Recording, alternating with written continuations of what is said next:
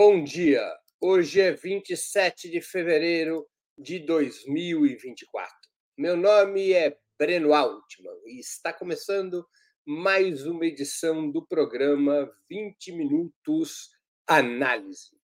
O tema que nós propomos para a exposição de hoje é a relação entre o sionismo e o Holocausto. O ponto de partida dessa exposição, mais uma vez, foi é a histórica declaração do presidente Lula em Addis Abeba no dia 18 de fevereiro. Vamos relembrar o que disse Lula. Vamos ler juntos o que disse Lula.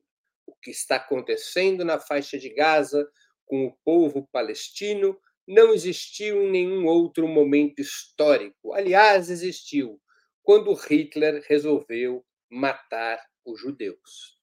Essa declaração do presidente Lula provocou uma reação esbaforida do regime sionista, provocou uma reação de Benjamin Netanyahu, que declarou o presidente Lula persona não grata em Israel. Também provocou eh, manifestações irritadas, manifestações eh, com sangue nos olhos, das entidades sionistas no Brasil e também dos seus aliados, especialmente a extrema-direita bolsonarista e o fundamentalismo neopentecostal. Parece, aos olhos do regime sionista e dos seus aliados, como se o presidente Lula tivesse insultado a memória dos judeus.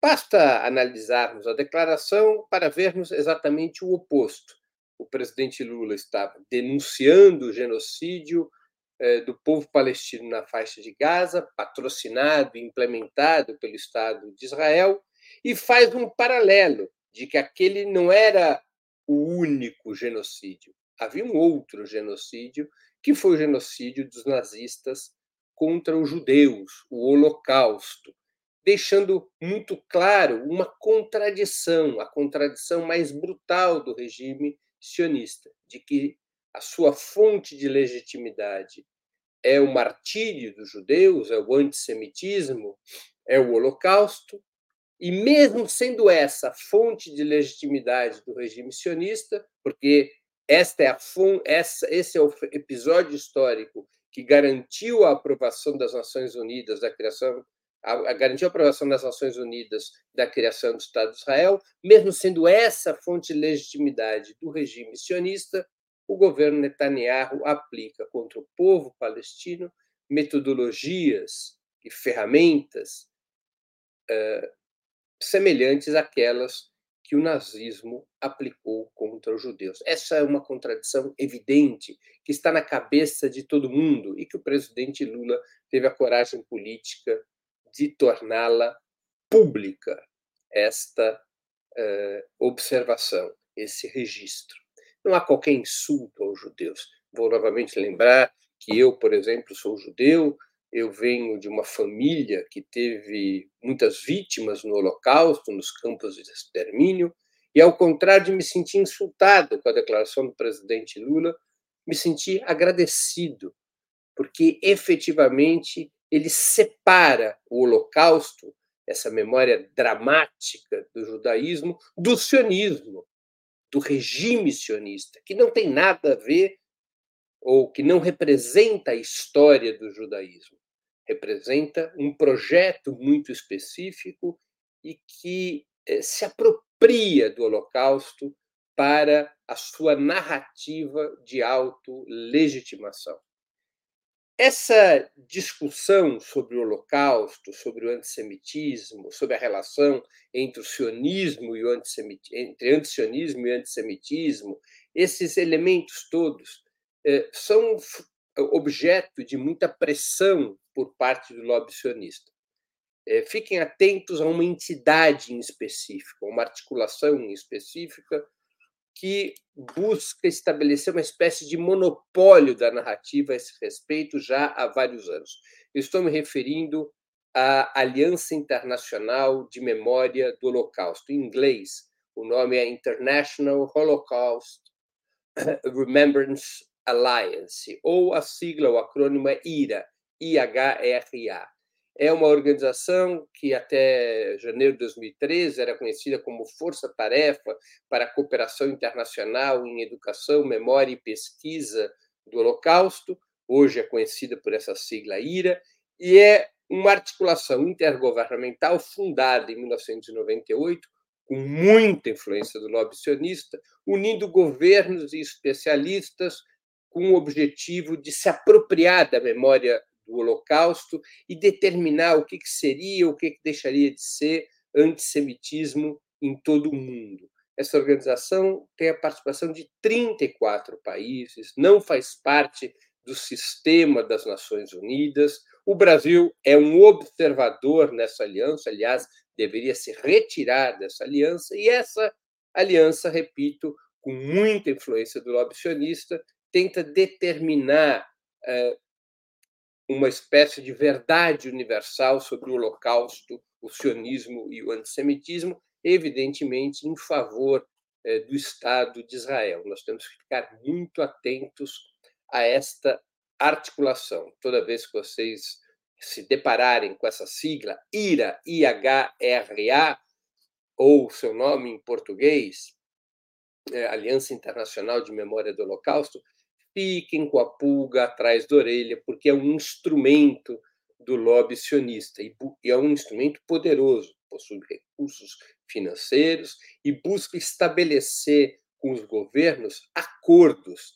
Aqui no Brasil mesmo, ainda que não haja qualquer acordo com o governo federal, essa articulação já fez acordo com a Prefeitura de São Paulo, com a Prefeitura do Rio de Janeiro, e ela vai tentando, através desses acordos que tem muito a ver com a área educacional, impor uma narrativa, uma narrativa eh, sobre todos esses temas aos quais eu me referi.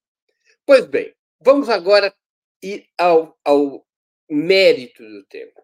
Eu selecionei como síntese cinco afirmações eh, do sionismo a respeito do Holocausto que nós devemos nos deter para saber se são falsas ou verdadeiras.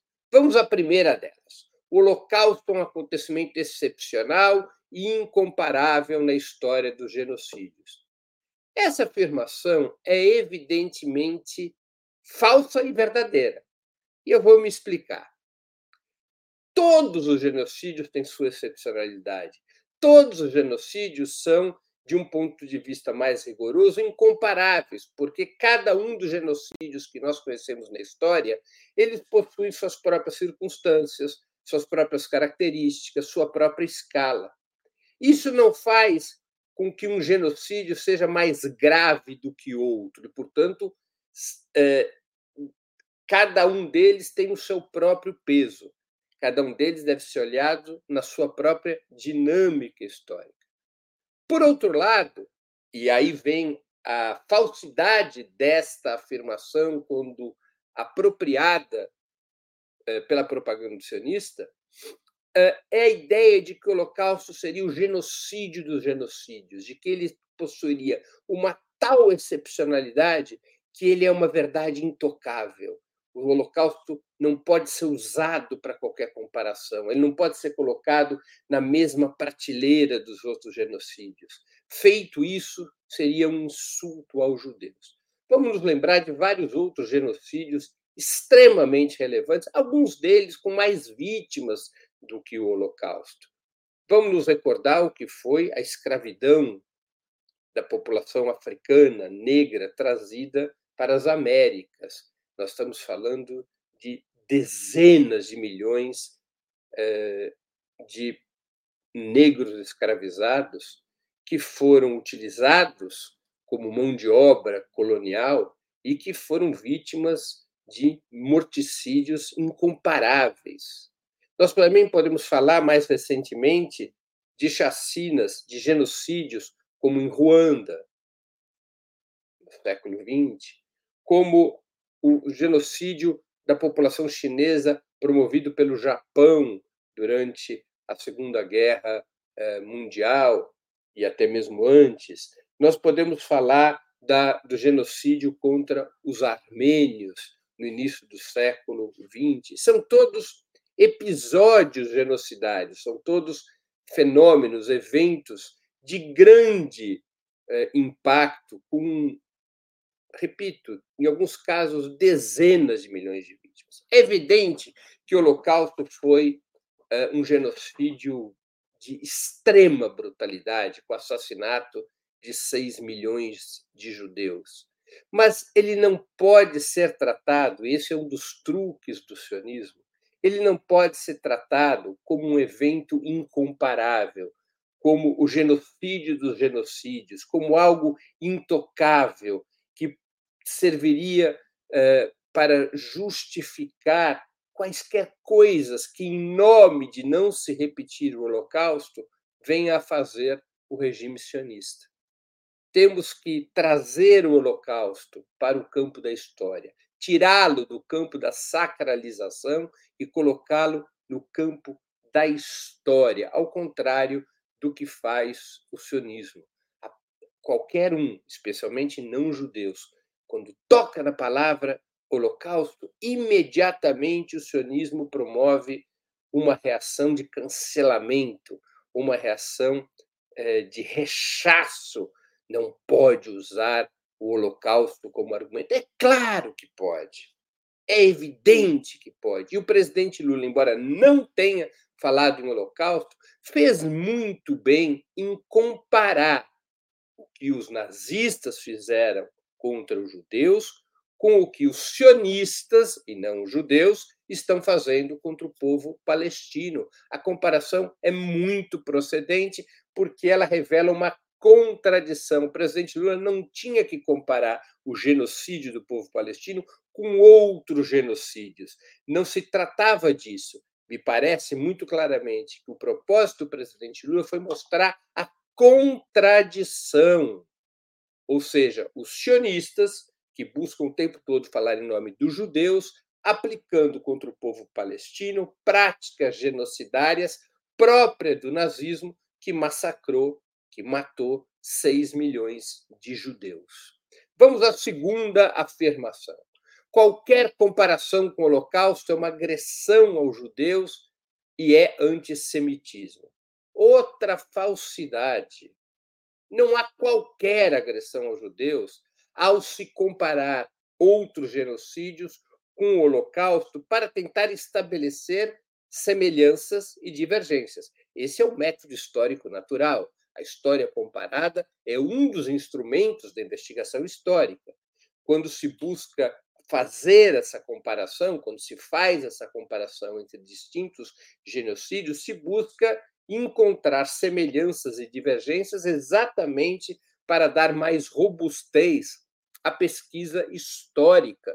Isso é um método científico, a comparação de fenômenos da mesma natureza. O Holocausto, o genocídio do povo judeu, possui a mesma natureza que o genocídio contra o povo armênio, por exemplo, ou o genocídio contra o povo palestino em curso nesse momento.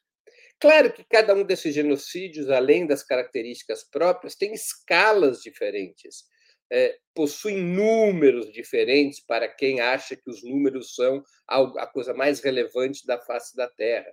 Possuem dinâmicas diferentes, mas evidentemente que qualquer é, abordagem histórica decente utiliza-se do método comparativo para tentar encontrar o que há de comum e o que há de incomum em cada um desses episódios. Não há completamente, não há qualquer absolutamente qualquer agressão aos judeus eh, na comparação com o Holocausto. Ninguém minimiza eh, a tragédia sofrida pelo povo judeu porque fala do Holocausto, porque compara o Holocausto com outros genocídios. Isso não é uma competição de genocídios. Não é razoável se estabelecer, como faz o sionismo, uma hierarquia de genocídios. Nenhum genocídio é pior ou melhor do que o outro. Genocídios são expressão de práticas normalmente colonialistas e racistas que devem ser todas condenadas e não apenas o Holocausto. Quando se compara o Holocausto com outros genocídios, está somente se demonstrando como as doutrinas coloniais e racistas, como as doutrinas coloniais, imperialistas e racistas, tendem ao genocídio. Todos os regimes coloniais e racistas, incluindo o regime sionista, tendem ao genocídio, mais cedo ou mais tarde, porque o instrumento próprio de dominação dos regimes coloniais e racistas, que é a violência extrema, esse instrumento, em determinadas circunstâncias, e não são semelhantes muitas vezes essas circunstâncias, mas este instrumento de, de dominação, que é a violência extrema, ela tem uma tendência natural, orgânica dos regimes coloniais e racistas, uma tendência ao genocídio. Foi assim que aconteceu com todos os regimes coloniais e racistas. Os regimes escravocratas, durante a fase é, colonialista, durante a primeira fase colonialista, é, os regimes, regimes como o da Alemanha nazista ou da África do Sul, e agora o regime sionista, que é um regime colonial e racista e cuja tendência ao genocídio estava estabelecida desde a sua origem, desde antes da fundação do Estado de Israel e certamente depois que esse Estado foi fundado, até porque o Estado de Israel foi fundado com base em um dos elementos que constituem o genocídio, que é a limpeza étnica. Vocês devem se lembrar, ou devem, devem se lembrar, enfim, da expressão Nakba, eh, que em árabe quer dizer catástrofe, tragédia, que foi a expulsão de 750 mil eh, palestinos das suas terras entre 1948 e 1949, através do uso de instrumentos eh, de terror e de violência eh, para permitir que esses territórios fossem apropriados pelo regime sionista. Tá? a limpeza étnica, embora ela não seja estritamente genocídio, ela é um elemento que vai constituindo as tendências genocidas, ela é uma expressão dessa violência extrema. Portanto, isso não tem qualquer tipo de agressão aos judeus, e obviamente que não é antissemitismo. Não é? é necessário é, ter muita tranquilidade em relação a isto. E a comparação é muito importante. Hoje, o presidente Lula novamente acerta na mosca. O presidente Lula vai direto ao ponto. Essa comparação hoje é muito importante entre o Holocausto e o genocídio contra o povo palestino. Por que, que ela é importante? Porque nós estamos falando de fenômenos com a mesma escala? Nós estamos falando de fenômenos sob as mesmas circunstâncias? Claro que não. Claro que não. São números diferentes, são escalas diferentes, são circunstâncias é, distintas, mas há uma contradição fundamental que tem que ser atacada, e foi isso que o presidente Lula fez. Esta contradição entre um regime que tem sua legitimidade baseada no Holocausto, é assim que é o regime sionista, tem sua legitimidade apoiada no Holocausto, com o fato de que esse mesmo regime sionista adota práticas genocidárias contra um outro povo, ou seja, aquelas mesmas práticas ou práticas semelhantes àquelas que o nazismo aplicava contra o povo judeu. Essa comparação é fundamental para desmascarar o que faz o regime sionista contra o povo palestino. Vamos à terceira afirmação. O sionismo e o Estado de Israel são os depositários da memória do Holocausto. Mentira! Isto é pura narrativa, é manipulação, e o lobby sionista se empenha brutalmente nesta fabricação, nesta eh, no controle dessa narrativa desde o fim da Segunda Guerra Mundial. A indústria cultural, especialmente a indústria cinematográfica, mas também a indústria literária, os meios de comunicação, se empenham nesta lógica, nessa lógica de fazer do sionismo e do Estado de Israel os depositários, os, os narradores eh, da memória do Holocausto. Nada mais mentiroso do que isso. Para começo de conversa, nenhum dos líderes sionistas relevantes, nenhum dos líderes sionistas que ocuparam posições de chefia no Estado de Israel desde 1948, nenhum deles é sobrevivente do Holocausto. Nenhum deles vivia na Europa a época do nazismo. Nenhum deles combateu o nazismo na Europa. Todos eles, aqueles que já eram adultos, já tinham nascido, eram adultos na época da Segunda Guerra, viviam na Palestina, com o projeto sionista de colonização do território e de construção do Estado de Israel. Os judeus que são vítimas do nazismo, parte desses judeus era sionista na Europa, é verdade. Parte desses, dos judeus sobreviventes iria a Israel depois da guerra, quando o Estado de Israel é fundado, isso também é verdade. Agora, é, não é aceitável que o sionismo reivindique o monopólio sobre a memória do Holocausto. Não é aceitável que o Estado de Israel possa dissertar sobre o Holocausto, até porque as relações do sionismo com o antissemitismo nazista foi uma relação é, contraditória.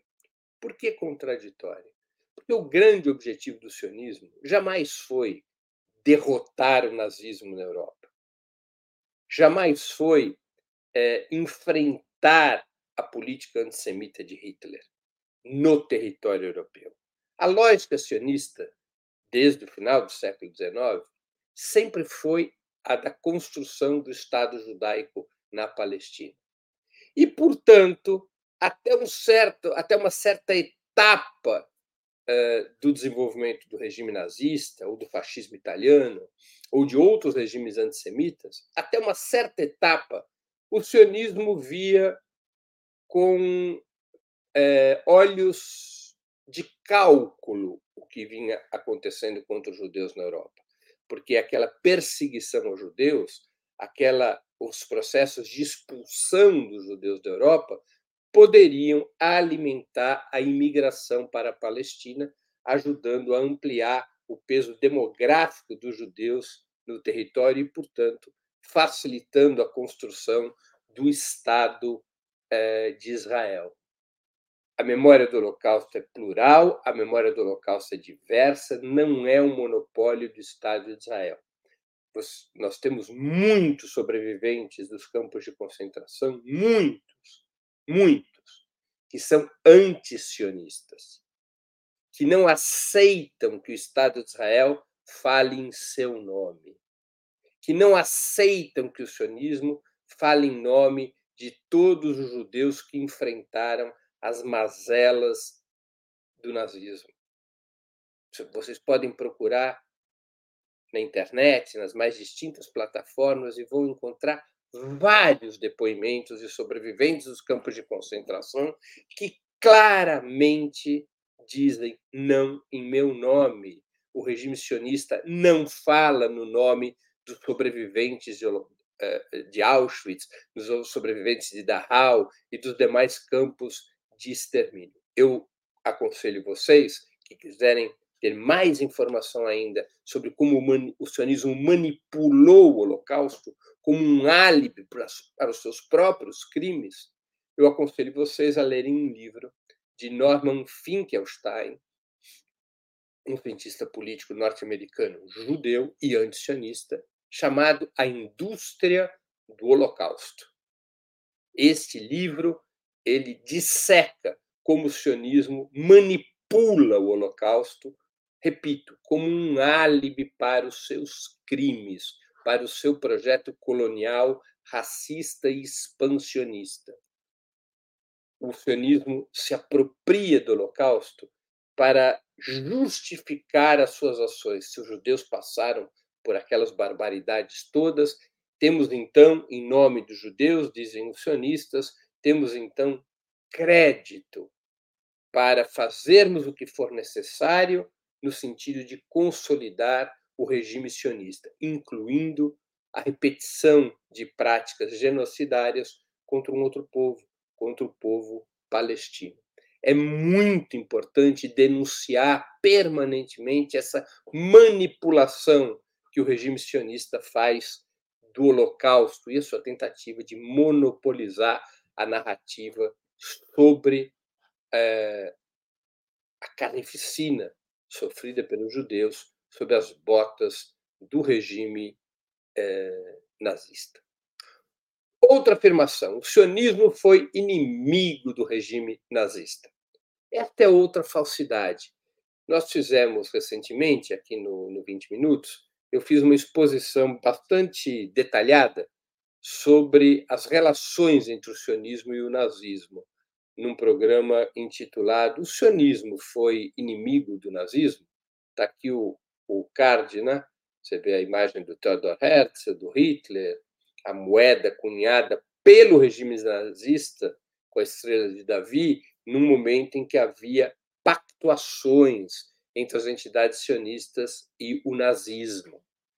O sionismo, durante uma fase bastante importante, teve relações de cumplicidade com o nazismo, ou buscou ter relações de cumplicidade com o nazismo.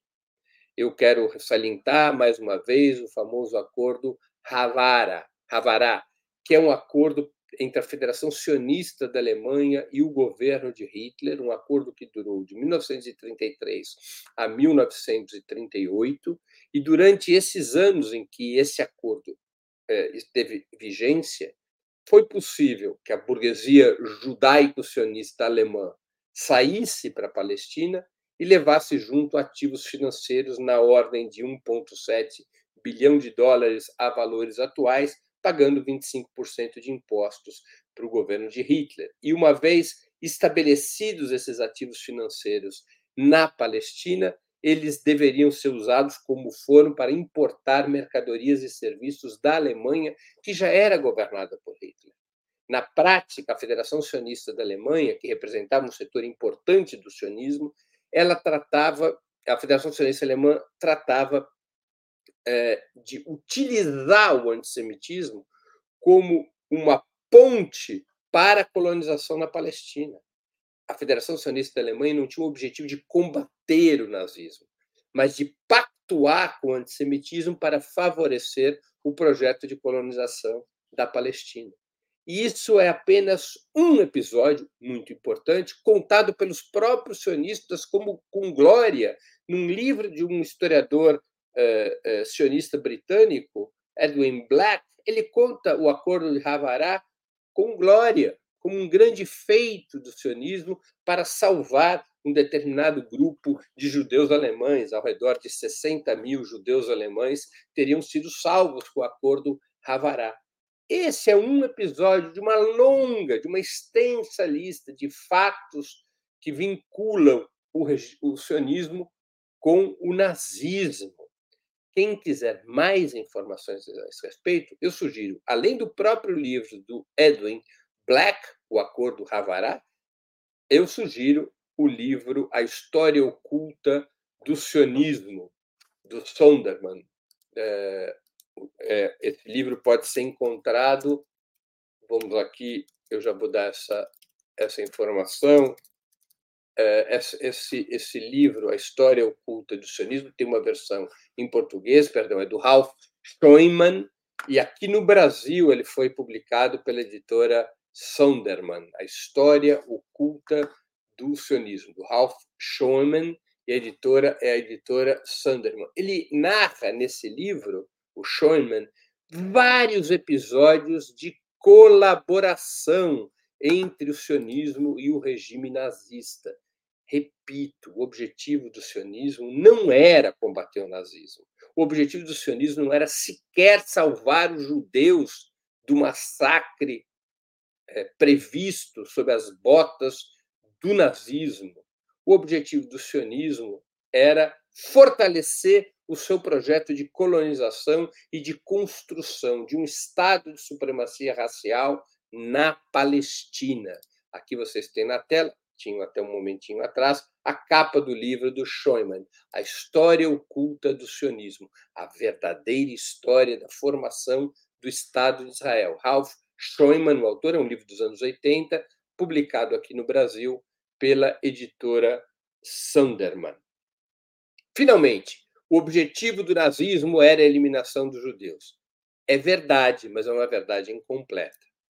O regime nazista não nasceu para combater os judeus, não era esse o grande propósito do nazismo, como muitas vezes os sionistas querem fazer crer.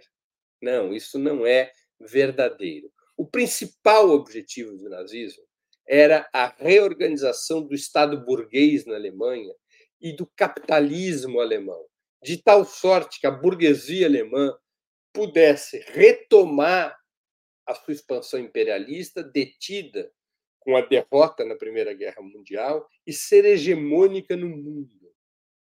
Para que a burguesia alemã pudesse é, alcançar esse objetivo, eram necessárias medidas incompatíveis com a democracia liberal. A burguesia alemã precisava de uma taxa de superexploração brutal sobre os trabalhadores, e isso é incompatível com, com liberdades democráticas. A burguesia alemã precisava de eh, reorganizar, de reequipar, de, se re, de rearmar os seus exércitos e torná-los exércitos de alta potência para poder se expandir para outros territórios. Vocês devem já ter ouvido o conceito de Lebensraum, de espaço vital, formulado, apropriado pelo nazismo, com a ideia de que o capitalismo alemão, para ele poder se expandir, ele precisava de novos territórios, e, e para ter novos territórios, precisava de exércitos. E a burguesia alemã, para poder cumprir essas duas tarefas, a superexploração do trabalho, a reconstituição das suas forças armadas, ela necessitava de altas dosagens de nacional-chauvinismo. Ela precisava emular a população alemã ao redor das ideias de pátria e de raça, esmagando a ideia de classe. Isso era fundamental, porque um dos obstáculos para a retomada do projeto imperialista da burguesia alemã era interna, tinha que derrotar a classe a, a vanguarda socialista, a vanguarda revolucionária da classe trabalhadora alemã, tinha que acima de tudo destruir os comunistas dentro da Alemanha e também fechar as portas para quaisquer outras correntes de oposição para consolidar um regime de ferro e fogo capaz de aumentar essas taxas de exploração da classe trabalhadora e iniciar a empreitada imperialista. Neste processo é, de avanço imperialista da burguesia alemã, o fundamental era a expansão ao leste e era essencial que a Alemanha nazista derrotasse a União Soviética, o primeiro Estado operário socialista. Se nós tivermos que sintetizar, o grande inimigo do nazismo era a União Soviética, como expressão é, do socialismo e como é, elemento fundamental para esmagar a própria classe trabalhadora dentro da Alemanha, além de expandir as fronteiras do imperialismo alemão rumo ao leste. O antissemitismo é apropriado por Hitler desde os primórdios do seu movimento, do movimento nazista, como um elemento de fortalecimento do nacional-chauvinismo, do espírito de supremacia racial eh, e de tão próprio do nazismo. Isso tampouco era uma novidade. O antissemitismo foi utilizado pela extrema-direita em outros países. Foi usado pela extrema-direita, eh, por exemplo, na França, o famoso caso eh, Dreyfus, ou Dreyfus, como dizem lá os franceses. Foi usado eh, ao longo da história sempre como um elemento de elevação do nacionalismo, da, da ideia de raças puras, para tentar coesionar ao redor da burguesia uma massa popular. E um dos elementos para coesionar essa massa popular era, era o discurso contra o outro, o discurso contra o estranho. Como hoje é o discurso contra o imigrante, contra o muçulmano, era o discurso contra os judeus aproveitando-se da longa história de antissemitismo, secular história de antissemitismo, uh, o, o nazismo opera o ódio aos judeus como um elemento de cristalização uh, do, daquele sentimento vigente na população alemã em relação à ordem financeira vigente, em relação às dificuldades econômicas que as massas alemãs passam, responsabilizando os judeus por aquela situação.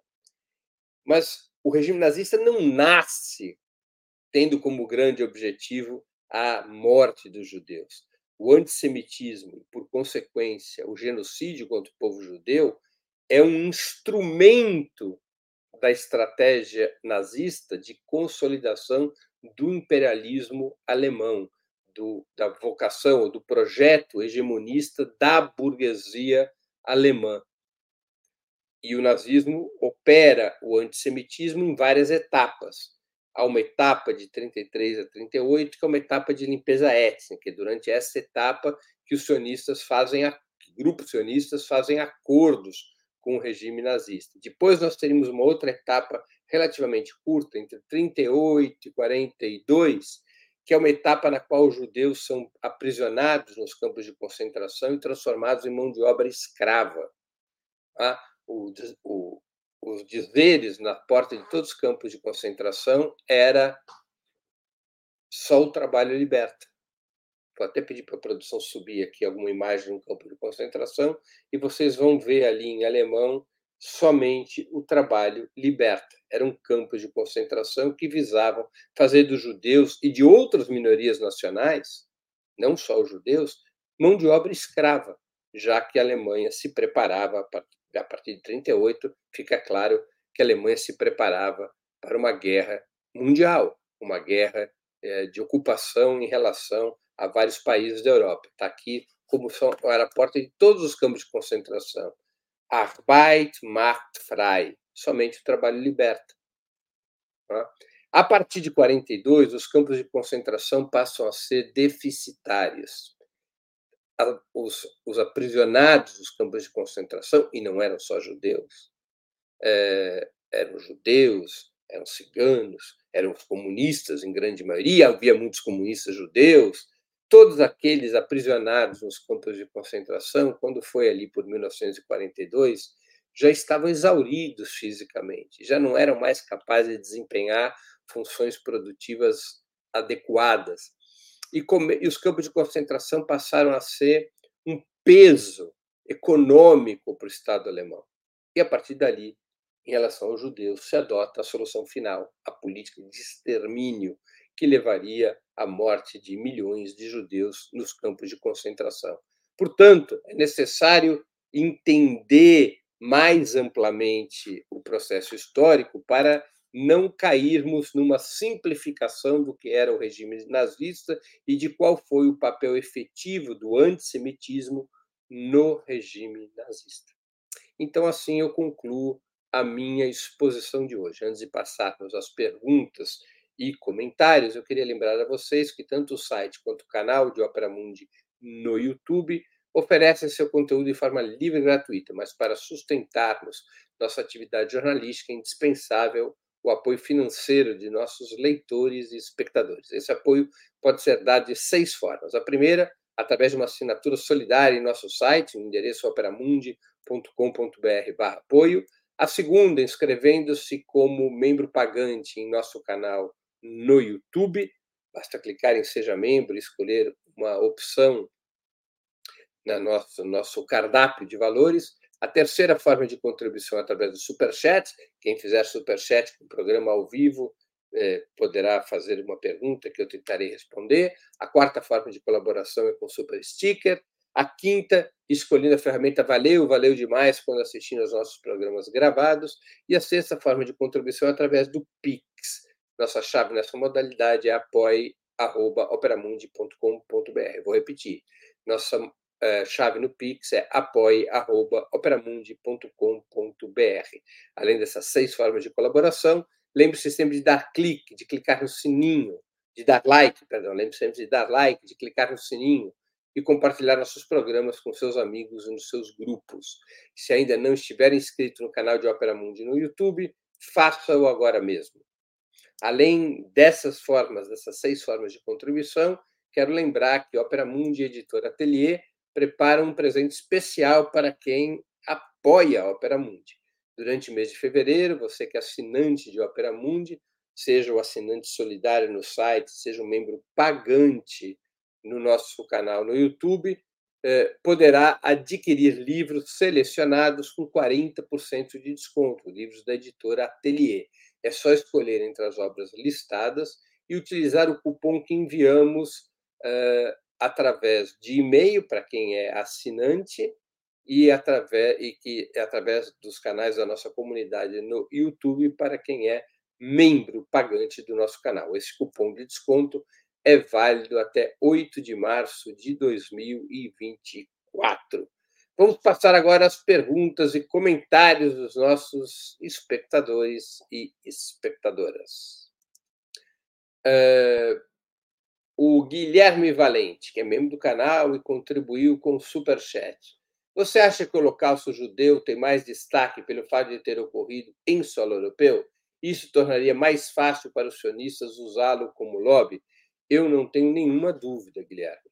O fato do genocídio do povo judeu ter ocorrido no coração da Europa permitiu uma repercussão espetacular. Uma repercussão espetacular e era um genocídio é, fundamentalmente, não só, mas um genocídio fundamentalmente de homens e mulheres brancas, europeizados. Não é apenas que geograficamente o genocídio ocorre na Europa, mas é uma, um massacre monstruoso contra homens e mulheres que tinham fenótipo semelhante a, aos europeus de, aos europeus raiz, aos europeus colonizadores. Evidente que isso significou um choque muito mais profundo do que outros genocídios ocorridos em outras regiões do mundo, ou com homens e mulheres com outra fenotipia. Tá? Eu não tenho nenhuma dúvida a esse respeito.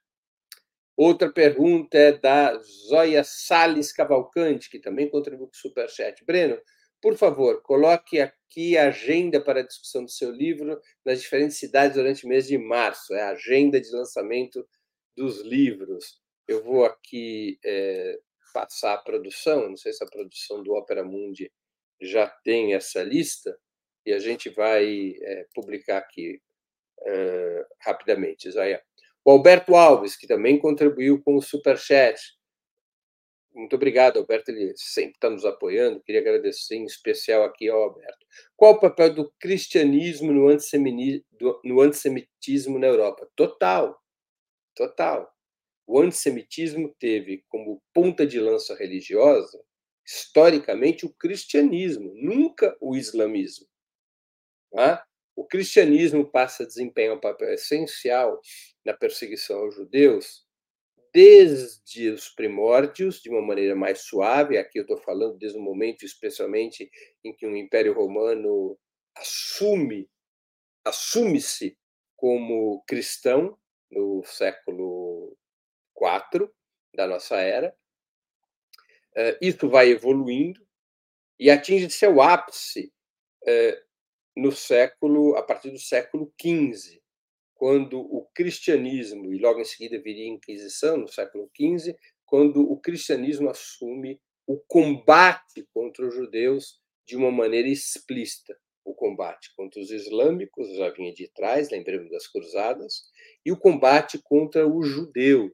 O cristianismo, naquele momento, já, se, já vinha se dividindo entre dois ramos, o ramo católico e o ramo protestante ambos ramos que a gente podia, de uma maneira genérica, situar da seguinte maneira, quer dizer, o catolicismo ele era fundamentalmente a opção uh, religiosa da velha nobreza do período feudal.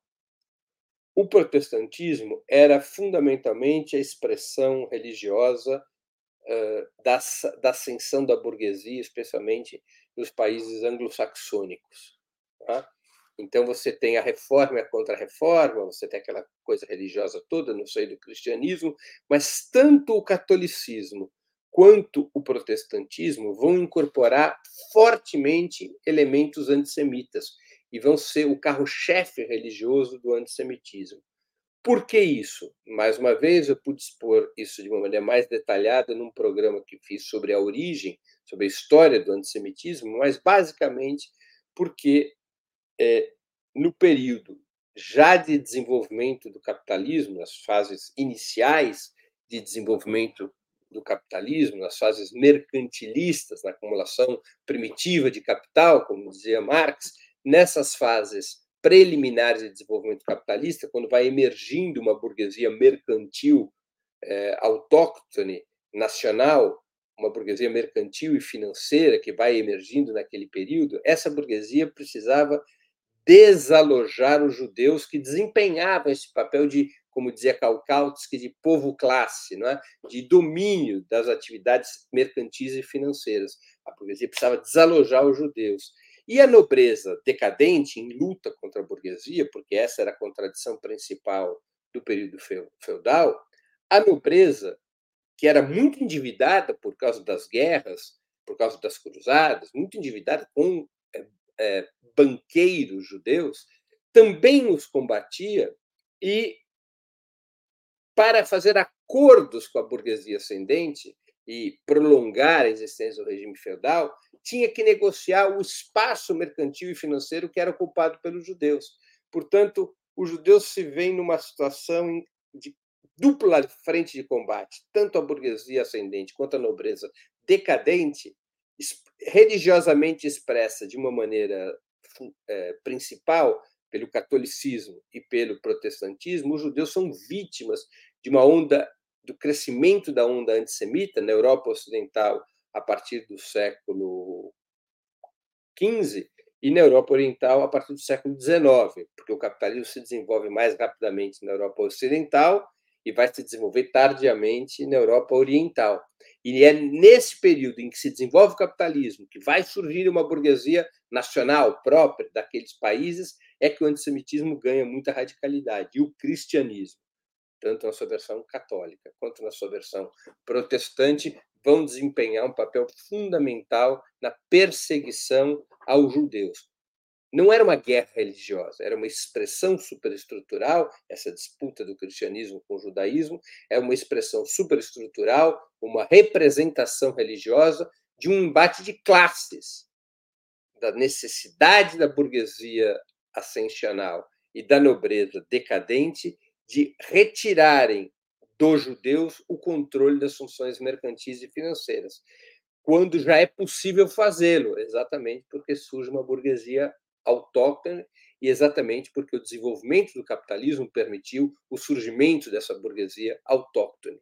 Isso levaria os judeus ao longo da história entre o século XV e o século XIX, levaria ao empobrecimento dos judeus, à sua proletarização, a, a fluxos imigratórios cada vez maiores dos judeus, foram expulsos da Península Ibérica, não é? Em 1492 foram expulsos da Espanha, em 1496 foram expulsos de Portugal, foram expulsos para o norte da África, para os territórios do Império Otomano, onde hoje são os países árabes. Muitos judeus vêm para as Américas, dos Estados Unidos à Argentina vêm para as Américas. Muitos judeus se convertem ao cristianismo, são os cristãos novos, é? buscando fugir daquela perseguição que se torna possível quando os judeus se enfraquecem, quando os judeus já não têm mais um papel essencial na Europa, porque a ascensão da burguesia lhes retirava esse papel mercantil e financeiro. Nessas circunstâncias, os judeus são é, descartáveis. E, sendo descartáveis, eles perdem força financeira. E, perdendo força financeira, perdem força política, força cultural. E, perdendo força política e cultural, eles podem ser e são perseguidos brutalmente eh, na Europa, especialmente depois do século XV. Eh, não é que não houvesse antissemitismo antes, havia. O antissemitismo ele vinha se projetando desde os primeiros séculos da nossa era. Mas, eh, enquanto os judeus foram essenciais na sua função mercantil e financeira, eles tinham instrumentos para bloquear a radicalização do antissemitismo, tinham força política para garantir a proteção dos estados, tinham força é, política para garantir sua segurança, para garantir a possibilidade de praticar sua religião, tinham força cultural. É? Então, eles eram meio que inexpugnáveis. O desenvolvimento do capitalismo retira essa capacidade de defesa dos judeus. Aqui, evidentemente, me refiro fundamentalmente aos setores mais ricos do judaísmo. Tá? E aí o judaísmo vai ser perseguido pelo cristianismo dentro desse processo. Mais uma questão da Conceição Lima, que é membro do canal e também contribuiu com o Superchat. Os nazistas aceitaram o financiamento dos sionistas e os pouparam no Holocausto? Não. não. No Holocausto, não. Até 1938, sim, porque nós temos que historiar o desenvolvimento do nazismo em relação à questão judaica. Como disse na exposição, a política do nazismo em relação à questão judaica, ela teve etapas. De 1933 a 38, predominou uma política de limpeza étnica, ou seja, de expulsar os judeus da Alemanha. Enquanto prevaleceu esta política, a Federação Sionista Alemã teve acordo com o regime nazista, porque a Federação Sionista buscava estimular a imigração para a Palestina e queria exportar também os seus ativos financeiros. Em 1938, e o marco dessa mudança na política nazista é a Kristallnacht, a Noite dos Cristais, em 1938 o nazismo vira a chave. A sua política em relação à questão judaica deixa de ser a limpeza étnica e passa a ser o aprisionamento para fins de trabalho forçado e aí os judeus são desprovidos das suas propriedades, são desprovidos dos seus direitos de cidadania, são, é, são perseguidos institucionalmente, passam a ser levados para os campos de concentração. A partir deste momento já não há mais colaboração explícita entre o sionismo e o regime nazista. E quando o nazismo vira sua chave para uma política de aprisionamento para fins de trabalho forçado e a partir de 1941 começa a política da solução final, do extermínio, em função da, uh, das dificuldades econômicas de sustentação dos campos de concentração e também para atiçar ainda mais o espírito nacional chauvinista da Alemanha, quando se opera essa política de extermínio, os nazistas não diferenciam sionistas e não sionistas. É uma operação de liquidação de todos os judeus aprisionados nos campos de concentração. É verdade que judeus mais ricos, provavelmente sionistas, assim como quaisquer outros é, integrantes de grupos étnicos mais ricos, podem eventualmente ter conseguido fugir do nazismo, porque tinham recursos para comprar documento, para subornar oficiais nazistas, mas a partir do momento, a partir de 1938, a operação do nazismo já não diferenciava sionistas e não sionistas muitos sionistas que se imaginavam protegidos acabaram presos e liquidados nos campos de concentração. Né? Então, essa é a verdade dos fatos. Mas até 1938, nós tínhamos uma política de colaboração de setores sionistas com o nazismo. Uh, mais uma pergunta do Carlos Lima, que contribuiu com o Superchat. O palestino Al-Hussein não colaborou com Hitler? Claro, é, não foram só os sionistas que estabeleceram políticas de cooperação com o nazismo. Também lideranças árabes visavam isso. Nós temos que entender é, a dinâmica que ali se estabelecia. Tanto os sionistas quanto as lideranças árabes viam possibilidades da aliança com o nazismo para os seus próprios interesses. Não foi um monopólio dos sionistas, também lideranças árabes tinham esse propósito. É, vamos a mais uma questão do Mauro Bisbotti, que é membro do canal. Bom dia, Mauro. A criação de um Estado teocrático de extrema-direita proposto em palanque bolsonarista vai tornar a República fascista? Olha, eh, se depender do bolsonarismo, existe esse risco, né? Precisa ver se eles têm poder para isso. Eles têm no Estado de Israel um modelo exatamente com esse propósito. Um dos motivos pelos quais a extrema-direita brasileira agita a bandeira de Israel, agitou a bandeira de Israel nessa manifestação do dia 25 de fevereiro, é porque esse Estado é, que se declara democrático, que é o caso do Estado de Israel, mas é uma democracia é, é, manietada, porque é uma democracia para os judeus e é uma tirania para os palestinos, esse Estado semi-teocrático de Israel, essa fusão entre política e religião própria do regime sionista, inspiram o neofascismo no Brasil, inspiram a extrema-direita. Tá? Agora, o bolsonarismo vai ter forças para isso? Aí é uma outra história. Né? História para um outro programa também, provavelmente vai ser o tema do programa do dia é, 5 de março, tá? que é o próximo programa 20 Minutos, análise na próxima terça-feira, dia 5 de março. Provavelmente será esse o tema que eu irei tratar, né? sobre a extrema-direita brasileira é, e quais são os seus propósitos e o que, que representou a manifestação do dia 25 de fevereiro. Vamos ver se nós temos mais alguma, alguma questão. Assim, o Guilherme Valente voltou a perguntar. Breno, as repercussões dessa política genocida de Israel podem resultar no fim do monopólio sionista sobre o judaísmo e o, e o Holocausto? Olha, Guilherme, é, está acontecendo o mais profundo desgaste do regime sionista da sua história. Tá? É, é, isso é verdade. Essa situação real do regime sionista nesse momento. Muitos judeus sionistas estão rompendo com o, judaí, com o sionismo, estão rompendo com o regime sionista. Isso enfraquece o Estado de Israel. É? Então, nós vivemos uma situação no qual o sionismo está sendo crescentemente questionado. Essa, essa é a situação. E isso pode abalar o monopólio sionista sobre o judaísmo e o holocausto. Nós ainda estamos vivendo essa história. Eu não posso afirmar que isso já tenha acontecido, não, seria uma afirmação incorreta. Mas nós vivemos um processo com essas é, características. Pois bem, acho que terminamos todas as questões que haviam sido é, levantadas.